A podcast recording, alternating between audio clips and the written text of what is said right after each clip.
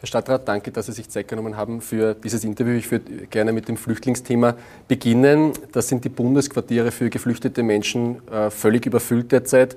Äh, von den Bundesländern erfüllen nur Burgenland äh, und Wien derzeit die Verteilungsquote. Wie ist denn aktuell die Lage in der Bundeshauptstadt? Naja, sehr bekannt, dass wir eine extrem hohe Anzahl von Geflüchteten aus der Ukraine in unserer Stadt beherbergen. Es sind in der Zwischenzeit weit über 35.000. Ähm, wir haben jetzt eine sehr, sehr intensive, wirklich intensive Flüchtlingsreferentenkonferenz gehabt, ähm, auch im Beisein des Innenministeriums und haben dort schon einige Beschlüsse gefasst, die zumindest mittelfristig eine Verbesserung der Situation herbeiführen werden. Was ist das Kernproblem? Das Kernproblem ist ja nicht nur die Frage, wo kommen Geflüchtete hin und wollen dann dort bleiben, sondern das Kernproblem ist natürlich auch, dass wir in der Zwischenzeit durch die permanente Nichtvalorisierung der Sätze für die Flüchtlingseinrichtungen eine dramatische Kostenunterdeckung haben für sämtliche Hilfsorganisationen. Also ganz egal, ob das die Caritas ist, die Volkshilfe, die Arbeitersamariter, wie sie alle heißen, quer, querbeet, bekommen viel zu wenig Geld, um die Kosten abzudecken, die es braucht, um eine halbwegs mittelmäßige Flüchtlingseinrichtung zu betreiben. Und das führt natürlich dazu, dass diese Einrichtungen sich in ganz Österreich entweder schon zurückgezogen haben und sagen, wir machen gar nichts mehr, oder dabei sind, sich zurückzuziehen. Und dann ist es natürlich schwierig für meine Kollegen in den Bundesländern Quartiere zu besorgen. Und da habe ich ein gewisses Grundverständnis dafür. Auf der anderen Seite muss man ganz klar sagen, wir haben einen Krieg, einen Krieg in unserer Nachbarschaft und es gibt ein, gar keine Frage, einen, zweifelsohne Auftrag auch an unsere gesamte Republik, den Menschen, die dort geflüchtet sind, äh, Schutz und, und, und eine, eine Unterkunft zu bieten und hoffentlich bald auch einen wirklich geregelten Zugang zum Arbeitsmarkt. Ähm, und das sind natürlich die Themenfelder, die wir im Augenblick diskutieren müssen. Und wir sind uns einig, auch mit dem Innenminister, wir brauchen eine Anhebung dieser Tagsätze, sonst kann eine ordentliche Flüchtlingsbetreuung in ganz Österreich gar nicht mehr stattfinden. Aber ist das das Grundproblem, dass äh, in den anderen Bundesländern es zu wenig Quartiere gibt, weil äh, die, die Valorisierung nicht stattgefunden hat? Oder wenn man sich jetzt die Debatte um die Zelte anschaut, da gibt es ja sehr viele Bürgermeister und auch äh, bis rauf zu den Landeshauptleuten, die offenbar oder nicht willens sind, Flüchtlinge aufzunehmen. Ich habe das ein bisschen anders wahrgenommen, ganz offen und ehrlich gesagt. Ähm, was die Bürgermeister nicht willens sind, auch die Landeshauptleute nicht willens sind, und da schließe ich mich durchaus auch an. Es wäre auch in Wien undenkbar, dass das Innenministerium daherkommt und sagt, so, und nächste Woche am Montag bauen wir Zelte auf. Das ist inakzeptabel. Wir haben eine Partnerschaft abgeschlossen, wo wir Bundesländer uns bereit erklärt haben, dem Innenministerium bei seiner Aufgabe, nämlich der Unterbringung von Flüchtlingen, zu helfen. Und da gehört schon dazu eine partnerschaftliche Vorgangsweise, dass man miteinander spricht und sagt, schaut, wir brauchen da jetzt ein Quartier, ich hätte dort und dort einen Platz, ich könnte dort was realisieren. Das muss man vorher besprechen. Das Innenministerium macht das jedenfalls mit uns in Wien, weil ich würde gar nicht zustimmen, auch einer einzigen Flüchtlingseinrichtung des Bundes, wenn sie gegen unseren Willen und ohne Absprache bei uns stattfindet. Und wie ich höre, ist das in manchen Bundesländern offensichtlich schiefgelaufen, diese Kommunikation. Und da verstehe ich dann schon, dass der Bürgermeister sagt, pff, er kriegt einen Anruf am Freitag am Abend oder am Montag soll ein Zelt errichtet werden. Das findet er jetzt gar nicht gut. Verstehe ich, weil gute Flüchtlingseinrichtungen zu machen, heißt auch viel Kommunikationsarbeit zu machen. Auch Kommunikationsarbeit mit den Menschen, die daneben wohnen, in der Nachbarschaft wohnen. Und dies, für diese Kommunikationsarbeit braucht es Vorlauf und Zeit. Ähm, ich habe auch wahrgenommen, dass es viele Bürgermeister gibt, die sagen, ja, ich kann mir das vorstellen bei mir in der Gemeinde, aber es muss diesen Vorlauf geben, erstens. Und zweitens, es muss einen vollkostendeckenden Tarif geben, weil es kann nicht sein, dass die Gemeinde dann auch noch draufzahlt. Das ist im Augenblick die verzwickte Situation, in der wir sind. Ähm, ich hoffe, dass es uns gelingt, jetzt endgültig diese Tarifdebatte zu beenden. Und dann kann sozusagen wieder österreichweit ein ordentlicher Aufbau von Flüchtlingseinrichtungen stattfinden. Äh, wie sehen Sie denn die Performance des ÖVP-Innenministers äh, in diesem einen Jahr, in dem er jetzt im Amt ist. Diese Woche eine Pressekonferenz äh, gemacht, hat sich ähm, äh, wenig überraschend das selbst gefeiert. Äh, hat da alles geklappt in der Kommunikation, in der Zusammenarbeit? Es gibt zwei, zwei Seiten, die, die, die, die ich auf diese Frage beantworten kann. Das eine ist die Frage, ähm, haben wir dort einen Gesprächspartner, mit dem man vernünftig reden kann über die Weiterentwicklung der Grundversorgung? Und da kann ich ganz offen sagen, ja, den Gesprächspartner haben wir. Ähm, wir haben sehr viele Gespräche im Laufe des Jahres gehabt, haben gemeinsam einen Steuerberater auch beauftragt, damit er eine Grundlage schafft für ein neues Finanzierungsmodell. Ähm, wir haben die Zustimmung und wir sind auch übereingekommen, dass wir eine Verbesserung machen bei der Zuverdienstgrenze, Wir sind uns einig bei etlichen Quartieren schon über die Tarifanpassung. Also da ist Bewegung drinnen, die ich für vernünftig halte, wo es auch eine wirklich gute Gesprächsebene gibt. Ähm, womit ich gar nichts anfange, und das ist der zweite Teil sozusagen, ist diese merkwürdige, ähm, weiß gar nicht, wie ich es nennen soll, Machismo-Welt, die da irgendwie existiert über die Frage ungarisch-serbischer Grenzen und ähnliches. Ähm, ich verstehe auch überhaupt nicht das Veto gegen den Beitritt von Rumänien und Bulgarien zum Schengen-Raum, weil genau das wäre ja die Antwort auf die Frage, wir wollen nicht mehr, dass die Flüchtlinge den ersten Antrag bei uns stellen, sondern dann eben in Bulgarien, Rumänien und Griechenland stellen können.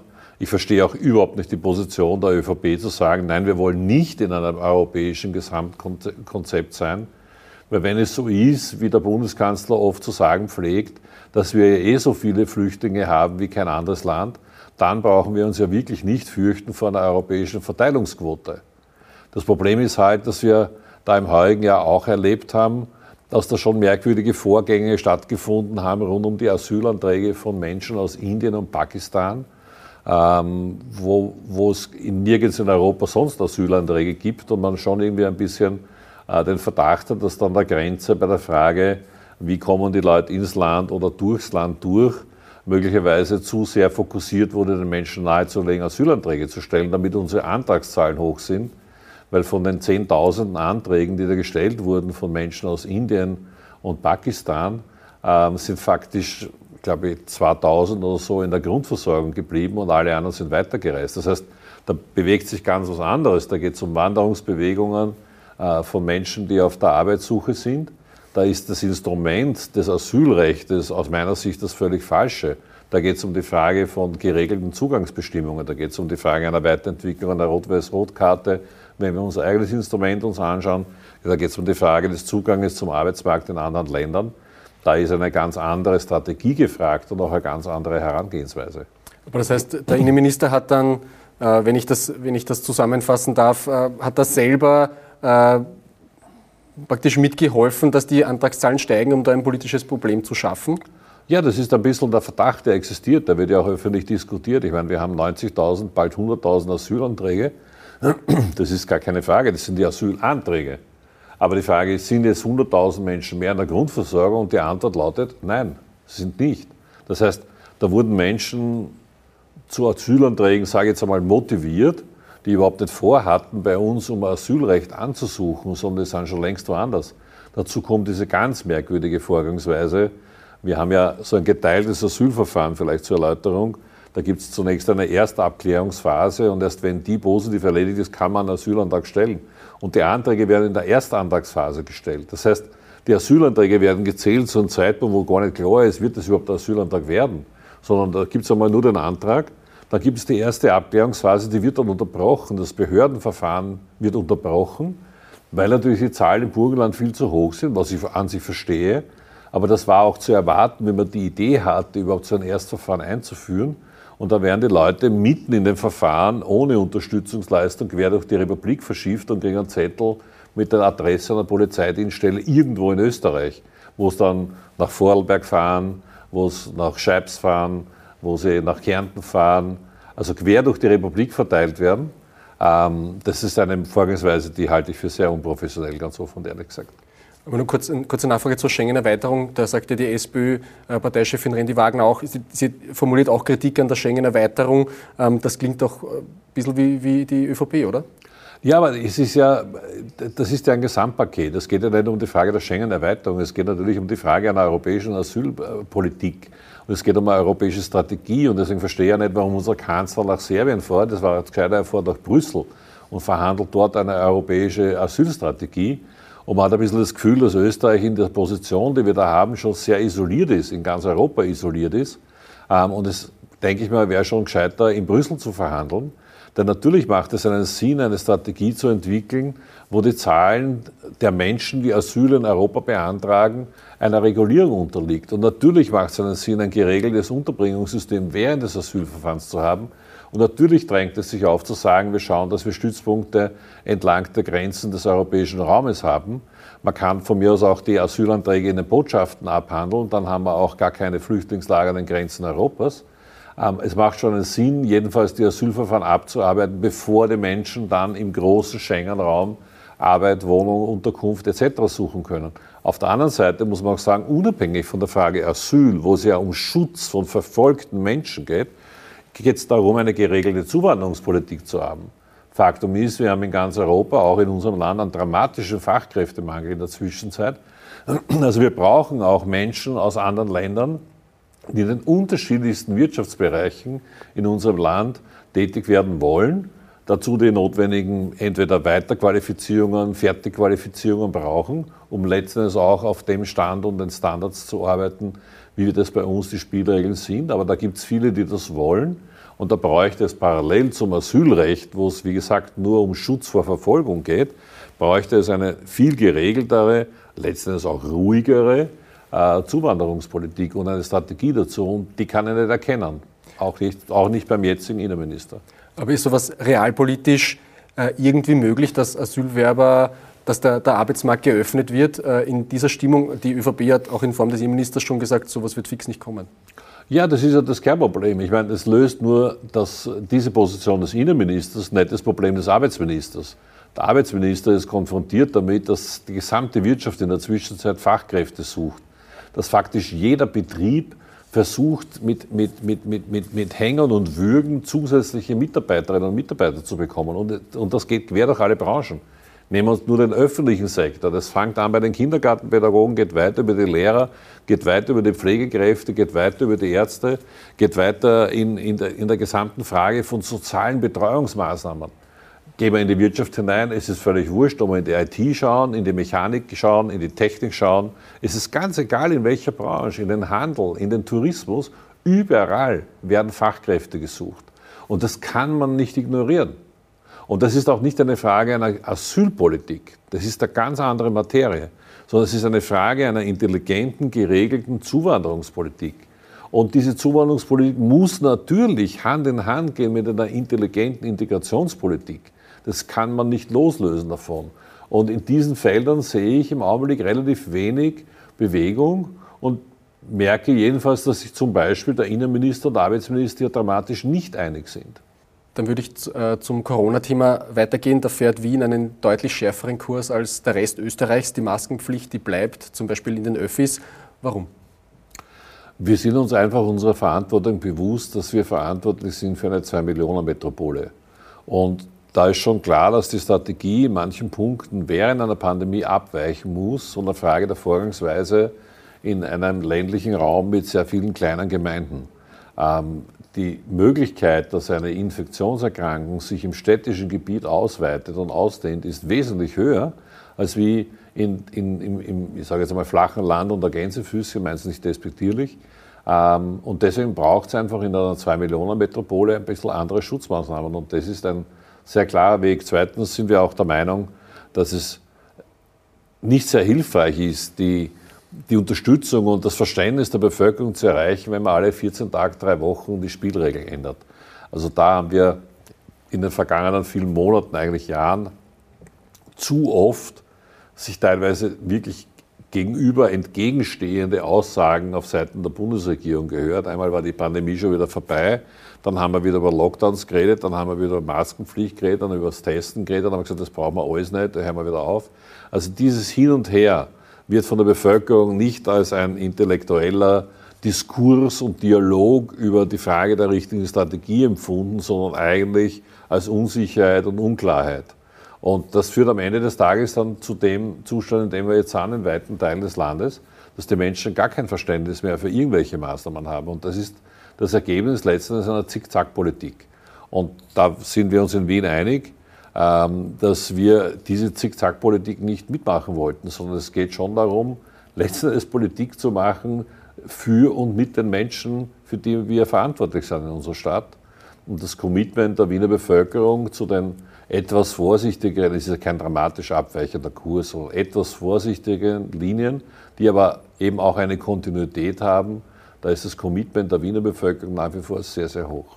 Fahren Sie viel U-Bahn? Wie, wie, sind Ihre Erfahrungen mit der, mit der Maskenpflicht? Ich finde, es ist ganz egal, ob Straßenbahn, U-Bahn oder Autobus.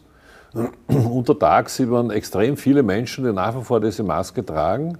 Ähm, natürlich, wenn dann die Abendzeit kommt oder die Nachtzeit kommt, wird die, wird die Zustimmung ein bisschen geringer und dann sind viele junge Leute drinnen, die sowieso ständig auf der Suche nach dem Ausbruch von Spielregeln sind.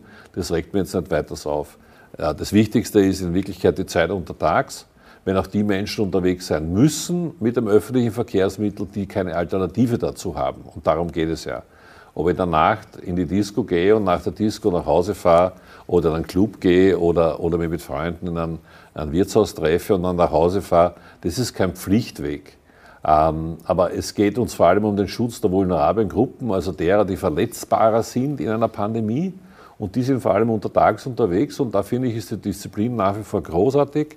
Ähm, das Commitment der Bevölkerung großartig und auch das Selbstverständnis, mit dem die Maske in der Straßenbahn für die zehn Minuten oder Viertelstunde, mit der man unterwegs ist, die Maske getragen wird. Es gibt natürlich auch einige, die untertags ähm, sozusagen zu den Unbelehrbaren gehören, aber da merkt man einfach, wie, wie, die, wie, wie soll ich sagen, die, die, die Gruppendynamik auch wirkt, denn das sind die, die dann nicht gerne gesehen werden, wo man böse Blicke hinwirft. Manchmal es auch einen Diskurs gibt darüber, warum jemand da die Maske nicht aufhat. Aber der große Teil der Benutzer der öffentlichen Verkehrsmittel trägt nach wie vor die Maske und empfindet es auch nicht als eine dramatische Hürde im Alltag. Gerne trägt sie niemand. Es geht an jeden die Maske auf die Nerven. Mir geht sie auch auf die Nerven. Ähm, aber das hilft ja nichts. Es macht einfach einen Sinn in einer Phase, wo viele ansteckende Krankheiten unsere Gesundheit bedrängen. Auf der einen Seite, auf der anderen Seite wir auch wissen, dass, die, dass das Gesundheitssystem nicht ewig belastbar ist. Wir sind wirklich in einigen Bereichen wirklich an der Belastbarkeitsgrenze. Wir hatten jetzt drei Jahre lang keine Pause im Spital, keine Luft. Da, da würde ich noch, äh, würde ich ja. noch hinkommen. Äh, nur kurze Nachfrage. Äh, Epidemiologen wie Gerald Gartlehner, die meinen, äh, zum Beispiel schärfere Le Regeln in Wien, die bringen eher wenig, weil äh, wenn sich die Menschen nicht in der U-Bahn anstecken, dann vielleicht später im Lokal oder im Theater. Was entgegnen Sie dem? Ja, aus dem Blickwinkel Krems wird das wohl schon irgendwo so sein, macht aber nichts. Ähm, wir wissen, dass das Leben in der Stadt anders funktioniert. Ich sage es noch einmal, es geht um die verletzbaren Gruppen, es geht um die vulnerablen Gruppen. Ähm, es geht um die Menschen, die dann oft Nacht eh nicht im Wirtshaus sitzen oder auf eine Party gehen, sondern es geht um die Menschen, die untertags in die Arbeit fahren müssen, untertags zum Arzt fahren müssen, untertags ins Spital fahren müssen, mit den Kindern ins Kindergarten fahren müssen. Um diese Gruppen geht es und die wollen wir beschützen weil das sind die verletzbaren Gruppen in unserer Gesellschaft und für die gilt unsere gesamte Obsorge und auch die gesamte Vorsicht. Haben Sie da selbst in der Pandemie auch eine äh, Entwicklung durchgemacht? Äh, ich habe in der Vorbereitung ein Interview mit dem Falte äh, gelesen im März 2020. Äh, da gab es einerseits, haben Sie das äh, Ganze als Naturgewalt bezeichnet, die da äh, hereinbrechen wird. Andererseits Ärzte kritisiert, die sagen, es gibt zu wenig Schutzausrüstung. Ähm, da wurde äh, interpretiert, dass sie ein bisschen laissez-faire äh, da äh, durchklingen lassen. Wie, wie, sehen Sie das? Haben Sie, da, äh, haben Sie sich da verändert in dieser Zeit, äh, dass die Sache doch ernster ist oder ist das eine falsche Interpretation? Nein, auf jeden Fall, das ist überhaupt gar keine Frage. Also wir haben alle eine unglaubliche Lernphase hinter uns und im März 2020 haben wir, glaube ich, gerade den ersten Fall in Wien gehabt überhaupt, den ersten Covid-Patienten, den es gegeben hat. Wenn ich mich richtig erinnere, ist der im Februar, glaube ich, mit Flieger aus Wuhan gekommen. Ähm, da hat die, die, die, gesamte Pandemie noch ein völlig anderes Gesicht gehabt. Also man ist auch damals davon ausgegangen, es gibt eine Welle und dann ist es vorbei. Also viele, viele äh, Falscheinschätzungen, Falschannahmen, aber ernst genommen habe ich sie immer. Ähm, und es ist kein Zufall, dass der erste Patient, der aus Wuhan mit dem Flieger gekommen ist, in Wien untergekommen ist, weil das war die einzige Einrichtung in ganz Österreich, die überhaupt zur Verfügung gestanden ist für infektiöse Patienten. Wir sind das einzige Bundesland, das wirklich Isolierräume vorgesehen hat und Isolierräume hatte zum damaligen Zeitpunkt. Erst später, wie so die Zahl der Betroffenen so groß geworden ist, dass es nicht mehr gegangen ist um Spezialeinrichtungen, wie wir sie bei uns im Hygienezentrum haben, sondern sowieso alle Menschen im Spital drinnen waren, ähm, da hat natürlich die Situation ein anderes Bild gezeigt. Aber März 2020 mit heute, auch dem heutigen Wissensstand, überhaupt nicht vergleichbar. Nur selbstverständlich, aber Lernphase gehabt, überhaupt keine Frage. Äh, waren Sie da auch mit, der, mit, dem Bürgermeister immer einer Meinung, äh, mit dem vorsichtigen Kurs? Ja, zweifelsohne. Also ich meine, ähm, natürlich, für, um, um, zu einem Kurs zu kommen, gibt es natürlich immer Diskussionen. Das ist ja völlig klar. Also gäbe es keine Diskussion, gab es auch keinen Kurs und keine Linie. Ähm, und wir wir, wir nehmen uns auch die Zeit, die unterschiedlichen Aspekte, wo es ja gar nicht darum geht, ist man dafür oder dagegen, sondern da geht es ja auch darum zu sagen, ich sehe im Augenblick diese, jene und noch eine dritte Option und dann diskutiert man einfach durch, was ist das Vernünftigste für unsere Stadt. Aber dass wir unsere Stadt behüten und beschützen wollen, darüber hat es nie einen Zweifel gegeben. Und da passt da definitiv, wie man so schön sagt, kein Blatt Papier zwischen uns. Dann würde ich äh, zu den Spitälern weiter äh, schauen. Äh, Corona hat das Gesundheitssystem stark gefordert in Österreich. Da hat sich offenbar auch viel Wut aufgestaut bei, äh, beim Personal. Äh, es gibt eine Umfrage der Ärztekammer, wonach die Spitalsärzte und Ärztinnen massive Qualitätsverluste und Engpässe bei der Patientenversorgung sehen. Was ist da los in den Wiener Spitälern? Erst einmal ist es nicht in den Wiener Spitälern los, sondern es ist nicht, nicht einmal nur in ganz Österreich los, sondern es ist in gesamt Mitteleuropa, fast ganz Europa. Wenn wir uns jetzt anschauen, die Nachrichten von England und Spanien und Deutschland und Österreich, kommt man drauf, eigentlich haben wir über die gleichen Nachrichten. Wir haben erstens einen Mangel an qualifiziertem Personal. Ähm, wir haben einfach unser Gesundheitssystem an die Belastungsgrenze geführt. Und das ist einer der Gründe, warum wir immer sehr vorsichtig sind, weil wir immer sagen, wir dürfen unsere Spitäler nicht über die Belastungsgrenze führen. Durch die Covid-Pandemie ist natürlich der niedergelassene Bereich sehr stark zurückgegangen. Viele Ärzte und Ärzte haben ihre Ordinationen geschlossen. Das war auch so besprochen. Ich möchte nicht, dass es falsch verstanden wird, weil wir gesagt haben, wir wollen ja gar nicht frisch infizierte Patienten in den kleinen Ordinationsräumen haben. Viele Ärzte und Ärzte haben dann mitgearbeitet in unseren Teststraßen, später dann in den Impfstraßen, haben mitgearbeitet in der telefonischen Beratung von Patienten. Aber die Patienten sind dann nicht mehr in die Orde gegangen, sondern wenn notwendig ins Spital gegangen. Dort haben wir eigene Ambulanzen betrieben im Vorfeld der Spitäler, auch wieder mit der Unterstützung der niedergelassenen Ärzte, um das auch in aller Deutlichkeit zu sagen. Ähm, aber es hat eine Verdichtung stattgefunden im Spital. Wir haben sowieso diese Covid-Pandemie.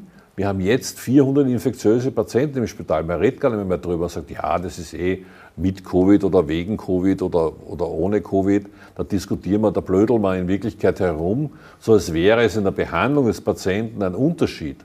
Faktum ist, egal ob man mit Covid oder wegen Covid ins Spital kommt, man ist ein infektiöser Patient und für die Behandlungsstruktur heißt es zusätzliche Belastung. Und jetzt gerade haben wir ein bisschen über 400 solcher Patienten in den Wiener Spitälern und das ist eher der Tiefstand. Wir waren auf 600 Patienten, während da draußen diskutiert worden ist, na, es ist eigentlich die Pandemie schon vorbei, es ist alles happy peppy, alles lässig, haben in den Wiener Spitälern mehrere Stationen gehabt, in jedem Spital mehrere Stationen gehabt, die infektiöse Patienten behandeln. Was heißt das, infektiöse Patienten? Das heißt, dass die Mitarbeiterinnen und Mitarbeiter jeden Tag, jede Stunde, in jedem Patientenkontakt besondere Schutzmaßnahmen anwenden müssen. Teilweise Schutzkleidung, sowieso die Maske den ganzen Tag tragen müssen. Und das alles zusammen, diese zusätzliche Belastung, der niedergelassene Bereich rückläufig, ähm, führt zu einer Verdichtung im Spital. Gleichzeitig haben wir eine Weiterentwicklung der medizinischen Leistungen, führt noch zu einer Verdichtung im Spital. Ähm, muss man ganz klar sagen, unsere Spitäler sind, sind teilweise an den Belastungsgrenzen, nicht in allen Abteilungen, aber in einigen relevanten Abteilungen. Und da braucht es jedenfalls ein dramatisches Umdenken, weit über die normale Routine hinaus. Und das ist auch der Grund, warum wir Landesgesundheitsreferenten gesagt haben, wir gehen jetzt auch mit einer völlig neuen Struktur für die Finanzierung die kommenden Finanzausgleichsgespräche, weil wir so wie jetzt nicht weitermachen können und auch nicht wollen. Was die Wiener Ärztekammer aus dieser Umfrage herausliest, ist, dass vor allem die Wiener Stadtpolitik da zu wenig gemacht hat in der Vergangenheit. Da, wird, äh, da werden auch Sie persönlich kritisiert. Ähm, übertreiben die Ärzte da oder wie erklären Sie sich das, dass man da so große Unzufriedenheit mit, äh, mit der Wiener Gesundheitspolitik hat? Schauen Sie, in der Wiener Ärztekammer waren vor kurzem Wahlen. Da gibt es einige neue Funktionäre, die sich besonders profilieren wollen. Soll mir recht sein. Ähm, zu meiner Verwunderung hat die Ärztekammer beschlossen, eine Kampagne zu fahren gegen die Wiener Spitäler. Es ist mir ein Rätsel, warum, aber auch das nehme ich zur Kenntnis. Ähm, es ist, liegt letztendlich an den Ärzten selber. Die zahlen einen riesengroßen Beitrag für die Ärztekammer und anstatt dass die Ärztekammer schaut, dass die Pensionsversorgung gesichert ist, nehmen sie das Geld und machen eine Kampagne gegen den Arbeitgeber der Ärzte, die die Beiträge zahlen. Aber das müssen sich die Ärzte untereinander ausmachen, da mischen wir nicht ein. An sich ist es inakzeptabel, wenn die Ärztekammer eine Kampagne fährt gegen die Wiener Spitäler und offensichtlich mit beiden Augen blind ist, was in ganz Österreich und Europa ab, äh, gerade abgeht und stattfindet. Wenn in ganz Österreich kleine Spitäler schon große Abteilungen schließen müssen, teilweise zur Gänze die Notfallsabteilungen schließen müssen, wenn Pflegeheime zur Gänze geschlossen werden, und zwar zu Hunderten in Österreich, dann kann man nicht sagen, wir haben ein Wiener Problem. Aber das ist ein Spezialthema der Wiener Ärztekammer, die meint, sie muss da jetzt eine Kampagne fahren, soll mal recht sein, wenn sie das Geld der Ärzte auf diese Art und Weise aus dem Fenster rausschmeißen. Ich halte es für unnötig. Die Ärztekammer ist herzlich eingeladen, Teil der Lösung zu sein. Ähm, das will sie im Augenblick nicht. Da wollen sie ein paar Einzelne, muss man auch fairerweise sagen, Funktionäre profilieren. Soll mal recht sein. Es gibt auch viele Mitglieder in der Ärztekammer, die das ganz anders sehen, die ganz unzufrieden sind. Und auch das Murren über diese Kampagne wird immer größer. Ähm, da bin ich sehr entspannt. Faktum ist, dass wir in ganz Österreich ein Problem haben, dass wir einige Fächer haben, wo wir einen Mangel haben an Fachärzten und deswegen gibt es ja auch eine Diskussion über die Frage der Aufnahmepraxis an den Universitäten, an den Medizinuniversitäten. Wir haben im Augenblick einen Deckel. Äh, die Gesamtzahl der, der, Studierenden an der Uni ist gedeckelt. Dazu gibt es eine Aufnahmeprüfung, die jetzt seit bald 20 Jahren, an der es viel Kritik gibt. Nämlich nicht Kritik an einer Aufnahmeprüfung per se, sondern Kritik daran, dass dieses Frageprogramm bestimmte Fähigkeiten bevorzugt, die nicht zwingend kompatibel sind mit den Fähigkeiten, die man braucht, als Arzt oder Ärztin dann im öffentlichen Gesundheitssystem, in einer niedergelassenen Arztpraxis oder ähnliches. Und deswegen gibt es im Augenblick eine Diskussion, dass diese Aufnahmepraxis sich weiterentwickeln muss. Da gab es Vorschläge zu sagen, man, man kübelt das überhaupt und man macht überhaupt ganz was anderes. Ich habe nichts dagegen, dass es ein Objektivierungsprogramm gibt, aber es muss natürlich die sozialen Skills, ähm, die müssen stärker in den Vordergrund gehoben werden, wenn es darum geht, Menschen aufzunehmen an der Universität, um dieses Studium zu absolvieren. Dann würde ich nur, nur kurz zur, zur, Umfrage noch äh, eine Frage stellen. Das heißt, die, die, Ärzte in dieser Umfrage übertreiben die dann mit ihrer Kritik oder wie erklären sich dann Nein, die, die Ergebnisse? Nein, mir ist es zu undifferenziert. Ich meine, da wurden alle Ärzte befragt in ganz Wien und nur ein Bruchteil davon arbeitet in öffentlichen Spitälern und die Aussage fokussiert sich dann auf die öffentlichen Spitäler. Ähm, Wo die Ärztekammer sagt, bei den äh, WIGEF, also bei den, äh, bei den WIGEF-Spitälern ist, ist es genauso schlecht, die Stimmung? Ich weiß es nicht, ich kenne es nicht. Also wir kriegen die Unterlagen nicht, aber ich bin da nicht besonders neugierig drauf. Ich finde es an sich etwas erstaunlich, wenn die Ärztekammer eine tatsächliche Kampagne beschließt und auch viel Geld in die Hand nimmt, um eine Kampagne gegen die Wiener Spitäler zu fahren. Ähm, ich finde es merkwürdig. Wie gesagt, die Ärztekammer ist eingeladen, Teil der Lösung zu sein. Ähm, Problembeschreibungen sind eh gut, aber es geht ja nicht um die Problembeschreibung, es geht um die Frage, was sind die Strategien, die wir anwenden. Und ich habe bis jetzt keine einzige Antwort auf irgendeine einzige Frage gehört, dass die Ärztekammer sagt, ich habe einen guten Vorschlag, lass uns das machen, lass uns das machen, lass uns das machen, sondern es gibt nur einfach die Kritik, es ist alles, alles ganz furchtbar. Und diese Kritik ist nicht sehr konstruktiv, die bringt uns keinen Meter weiter. Die Ärztekammer sagt mehr Personal zum Beispiel? Ja, das ist eh hübsch. Aber die Frage ist ja nicht mehr Personal, ja, nein, sondern wir haben unbesetzte Dienstposten. Die Frage ist, woher das Personal?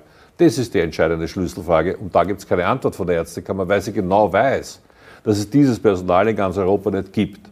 Also muss man andere Antworten suchen. Und da wird es natürlich knifflig. Da kann man sich nicht entspannt zurückladen und, und sagt dann mehr. Mehr ist die leichteste Aussage. Das ist aber zu wenig. Wir brauchen viel intelligentere Aussagen. Es geht um die Frage zum Beispiel, was verhandelt jetzt gerade die Ärztekammer mit der österreichischen Gesundheitskasse über die Leistungen des niedergelassenen Sektors? Ich weiß es nicht. Ich bin nicht Teil dieser Verhandlungen. Ich werde weder informiert, noch werde ich gefragt. Ich brauche auch keine Zustimmung geben. Das heißt, das Gesundheitssystem besteht nicht nur sozusagen wie in einer Pyramide unterhalb des Gesundheitsstadtrats, sondern gibt es eine zweite Pyramide, der das völlig wurscht ist, was ich sage oder will oder denke oder nicht denke oder nicht will, nämlich die verhandelt über den gesamten Leistungsportfolio des niedergelassenen Sektors im Augenblick. Und das ist zweifelsohne nicht sehr befriedigend, als Gesundheitsstadtrat für die Gesundheit verantwortlich zu sein, aber in Wirklichkeit nur für die Hälfte der Entscheidungen verantwortlich zu sein. Da wird es zweifelsohne ein Umdenken geben. Der Katalog der Dinge, die eigentlich im niedergelassenen Bereich stattfinden sollten, ist ewig lang. Das ist eine wirklich lange Liste. Und da frage ich mich dann, was verhandelt die gleiche Ärztekammer gerade mit der Kassa, äh, die sich ja offensichtlich auch politisch noch nahestehen, wie wir alle wissen. Also was machen die gerade aus, was verhandeln die jetzt gerade an Leistungen und Finanzierung der Leistungen im niedergelassenen Bereich da draußen? Da gibt es ganz viel Luft nach oben. Ähm, ich kann nur nicht erkennen, dass da großartige Verhandlungsergebnisse kommen. Ähm, und deswegen finde ich das ein bisschen enttäuschend, auf der einen Seite noch mehr zu schreien auf der anderen Seite in Verhandlungen zu sitzen und kein Ergebnis zu bringen. Aber das heißt, der Wiener Gesundheitsverbund, der hat Ihr Vertrauen, auch die handelnden Personen? Definitiv. Ähm, ich habe auch fantastische ärztliche Direktoren, ich habe fantastische Primarärzte. Äh, wir behandeln jeden Tag tausende Patienten. Zweifelsohne gibt es dazwischen Mitarbeiter, die nicht zufrieden sind. Wir haben fast 30.000 Beschäftigte in den Wiener Spitälern. Also natürlich gibt es bei 30.000 Beschäftigten auch Menschen, die unzufrieden sind, die unglücklich sind, die sagen, ich will hier aufhören. Das gibt es zweifelsohne. Wir haben auch Abteilungen, wo wirklich eine extreme Belastung herrscht. Dass dort das ganze Team sagt, boah, eigentlich ich kann nicht mehr, mehr ich will nicht mehr, ist total verständlich. Kinderabteilung Floridsdorf, meinen Sie die? Kinderabteilung Floridsdorf gehört da gar nicht dazu. Ähm, da, da ist eine Notfallabteilung dafür das dringlichere Problem. Und nur zur Erklärung, bei der Kinderabteilung, da hat der Primar, also es ist ein oft zitiertes Beispiel, der, der Primar gesagt, Personalnot, er, äh, er kann nicht mehr und dann wurde die äh, Abteilung mit äh, äh einem ja, anderen Spital zusammengelegt. Ich meine, ich habe mit dem dann selber telefoniert. Ich glaube, dass der ein bisschen an der Nase herumgeführt und missbraucht worden ist. Es ist kein Zufall, dass einer der Ärzte, der weggegangen ist, eine Privatordination jetzt aufgemacht hat. Ähm, ähm, ich habe mit ihm telefoniert und er hat gesagt, er eigentlich findet die Zusammenlegung, die wir jetzt gemacht haben, sowieso gut und hätte auch gerne mitgemacht. Ähm, auf der anderen Seite, wenn der Primarius seinen Mitarbeitern sagt, ich werde jetzt kündigen, dann nehmen wir das einfach ernst. Also ich meine, wir reden ja da von Akademikern, die gebildete Menschen sind und wenn er sagt, ich kündige, dann sagen wir, okay, dann hast du jetzt gekündigt. Ähm, die Abteilung in Floridsdorf war nie eine große Abteilung, das ist eine kleine Ergänzungsabteilung genau genommen im Spital, denn die Hauptabteilung für die Hauptversorgung von Kindermedizin ist in der Klinik Donaustadt. Die Klinik Donaustadt hat zum Vergleich ungefähr, glaube ich, 56 Ärztinnen und Ärzte. Ähm, die Klinik in Floridsdorf hat sieben. Und eine Organisationseinheit, die sieben Ärzte hat, ist natürlich sehr, sehr volatil. Wenn da nur zwei äh, mit Krankenstand zu Hause sind, wackelt natürlich schon das Team. Und deswegen war es sowieso vernünftig, im, im, im Zuge der Zusammenführung von Organisationseinheiten, die gemeinsam stärker zu machen. Und der Primarius, der das übernommen hat, ist der Primarius aus der, aus der Klinik Donnerstadt, hat gesagt, er freut sich auf diese Arbeit und es wird auch problemlos über die Bühne gehen. Also da bin ich sehr zuversichtlich. Ein Grund, den die Ärztekammer genannt hat, warum die ganze Umfrage waren die Gefährdungsanzeigen. Da, da habe äh, die Stadt nicht reagiert äh, oder der Wiener Gesundheitsverbund. Was ist da dran? Ja, das sind, das sind alles Vorwürfe, die ins Leere gehen. Faktum ist, wir hatten an einem Spital eine Führungskraft, die das tatsächlich in die Schublade gelegt hat. Und wenn man das weiß, wenn man das erfährt, dann gibt es Konsequenzen und die Führungskraft gibt es auch nicht mehr.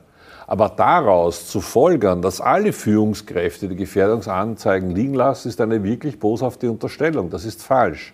Gefährdungsanzeigen werden sehr ernst genommen führen dann auch zu sofortigen Reaktionen. Deswegen werden manchmal Stationen gesperrt, damit das Personal dort nicht überlastet ist. Die ärztlichen Direktoren reagieren da jeden Tag darauf, gemeinsam mit dem Team der Primarärzte. Also das ist eine boshafte Unterstellung, was aber nicht heißt, die Gefährdungsanzeigen werden nicht ernst genommen, sondern wir wollen diese Gefährdungsanzeigen haben. Sie sind aber ein Instrument unserer Mitarbeiter. Das, sind die Instrument, ist ein Instrument der Basis gemeinsam mit der Personalvertretung uns auf eine Entwicklung aufmerksam zu machen im Management, die das Management möglicherweise noch nicht gesehen hat. Oder sie haben es eh gesehen, aber die Mitarbeiter wissen es nicht. Beides ist möglich. Es ist ein, ein Instrument der Kommunikation. Ähm, es ist nicht ein Bericht über eine bereits eingetretene Gefährdung. Wenn eine solche Gefährdung schon vorliegt, dann braucht es ein anderes Instrument. Ist die Gefährdungsanzeige das falsche Instrument. Da braucht es wirklich eine echte Anzeige. Ähm, wir brauchen überhaupt nicht darüber diskutieren. Ähm, dass das notwendig ist. Passiert ganz selten, weil eben das Management rechtzeitig reagiert. Und das Management ist nicht die Generaldirektorin mit ihrem Team, sondern ist die Generaldirektorin genauso wie die Direktoren in den Spitälern. Man muss sich vorstellen, jedes Spital hat zwischen 2.500 und 3.500 Mitarbeiter. Das ist ein Wiener Großbetrieb, jedes Spital für sich. Und dort haben wir die Abteilungsleiter und die miteinander bilden die Führungsmannschaft im Spital. Und ehrlich gesagt, da breche ich wirklich eine Lanze für unsere Primarärztinnen und Ärzte. Die machen einen tollen Job. Die machen einen guten Job und reagieren auch. Und da lasse ich mir nicht vorwerfen, sie tun es nicht und reagieren nicht. Ich halte das für nicht in Ordnung, diesen Vorwurf. Es kann schon sein, dass einmal wo ein Fehler passiert, das ist überhaupt keine Frage. Ich sage es nochmal, bei 30.000 Beschäftigten, das selbstverständlich passieren da Fehler. Aber daraus einen Pauschalvorwurf zu machen, um eine Imagekampagne zu fahren gegen die Wiener Spitäler, halte ich für wirklich eine Zumutung und weise ich auch in aller Klarheit zurück. Braucht es einen Vermittler? Äh, die Fronten äh, wirken Nein, es braucht keinen Vermittler. Es reicht, wenn der, wenn der Präsident anruft. Der hat meine Handynummer, wir sind per Du und wir können nicht nur zu zweit essen gehen, wir könnten auch diese Frage beenden und die Ärztekammer herzlich eingeladen, in den Konstruktivmodus wieder umzuschalten. Im Augenblick ist sie im Propagandamodus. Wenn die Ärztekammer umschaltet in den Produktivmodus, herzlich gerne gleich hier an meinem Tisch. Was heißt, der Weihnachtskarte an die Ärztekammer wird es nicht von Ihnen geben heuer? Nein, ich brauche das auch nicht. Ich habe erst gestern mit dem Ärztekammerpräsidenten telefoniert. Wir sind im laufenden Austausch. Man braucht da nicht so tun, als würde da keine Interaktion stattfinden. Ich bin mit vielen anderen Funktionären der Ärztekammer im direkten Austausch über viele verschiedene Fragen. Es ist eine kleine Gruppe von Funktionären, die so tut, als würde sie jetzt gerade die gesamte Ärztekammer vereinnahmen können. Ist aber nicht mein Problem, ist ein Problem der Ärztekammer ich kümmere mich auch nicht weiter darum. Ich sehe nur, was gerade stattfindet und finde es sehr merkwürdig.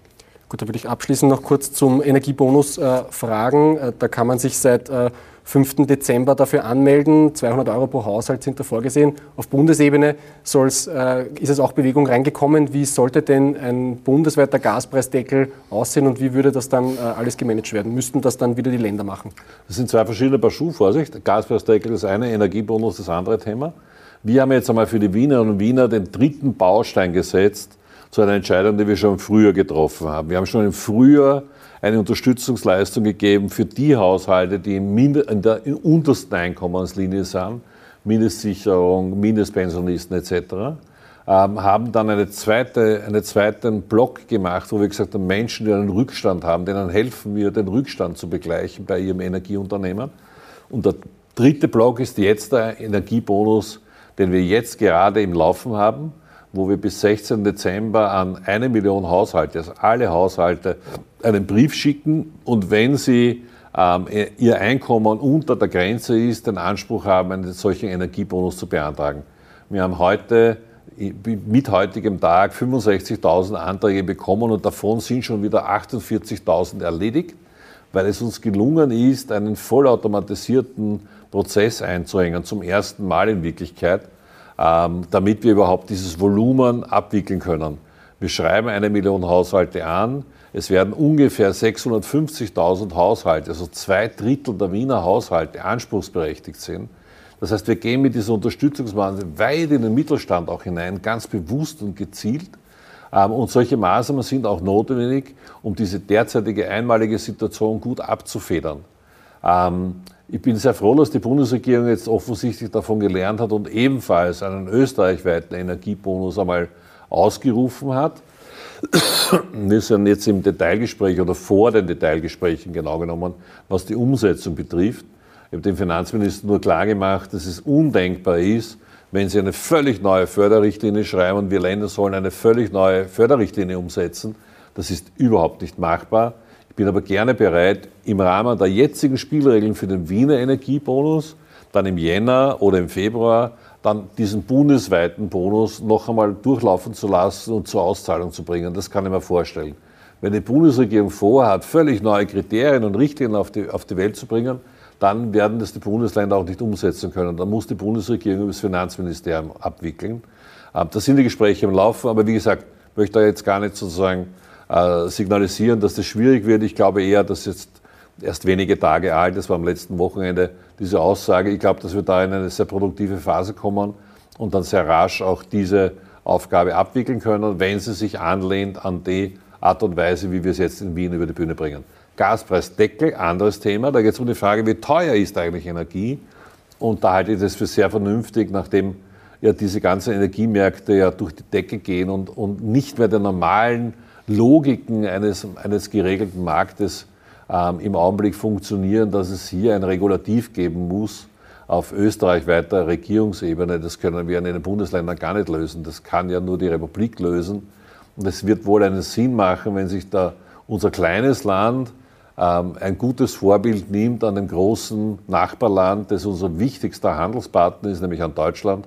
Die sind jetzt gerade dabei, einen solchen Deckel einzuführen und es wäre aus meiner Sicht sehr schlau, ähm, nachdem wir so ineinander verzahnt und vernetzte Wirtschaft auch haben und Wirtschaftssystem haben, sich hier nach der gleichen Decke zu strecken und eine ähnliche oder gleichlautende Regulierung auch in Österreich einzuführen. Gut, dann letzte Frage. Glauben Sie, dass es trotz dieser Hilfen äh, kalte Wohnungen in Wien in diesem Winter geben wird? Im Augenblick hören wir, ich bin kein Experte in diesem Feld, muss ich ganz offen und ehrlich sagen, und ich will mich auch gar nicht als Experte jetzt äh, darstellen, der ich nicht bin. Ähm, ich kenne mich in anderen Bereichen gut aus, in dem Bereich Energiewirtschaft kenne ich mich nicht gut aus. Aber wir hören von den Experten, dass im Augenblick die Vorsorge für die notwendige Energie für den vor uns liegenden Winter oder den beginnenden Winter äh, sehr gute Lagerstände hat und wenn der Winter nicht extrem kalt wird, wir eine hohe Chance haben, dass wir, wenn überhaupt, mit wenigen Abschaltungen oder gar keinen Stromabschaltungen zu rechnen haben. Also was ich gesichert weiß, ist, dass wir genügend Gas haben in Wien, um die Wiener Haushalte als Haushalte mit Gas zu versorgen. Da haben wir mehr als die notwendigen Gasmengen eingelagert, die einfach zur Verfügung stehen, die uns gehören auch. Ja. Ähm, der Unsicherheitsfaktor ist immer die Stromproduktion durch Gaskraftwerke und da hat Wien ja eine besondere Rolle, weil wir stabilisieren das Netz von ganz Österreich und teilweise darüber hinaus, was wiederum abhängig ist von der Situation des Netzes, vor allem in den nördlichen Staaten, wo diese riesengroßen Windkraftanlagen sind und logischerweise abhängig sind vom Wetter dort. Also wenn wir das Ereignis haben, extrem kalter Winter bei uns, extrem kaltes Wetter bei uns, zusätzlich kein Wind in den riesengroßen Windkraftanlagen, dann kann es passieren, dass es zu stundenweisen Abschaltungen kommt. Längere Abschaltungen schließen alle Experten, mit denen ich gesprochen habe und mit denen wir auch gemeinsame Sitzungen haben über die Frage Krisenmanagement und Vorsorge, schließen im Augenblick für den heutigen Winter eigentlich, eigentlich alle aus. Dann sage ich danke für das Gespräch. Ich danke auch vielmals.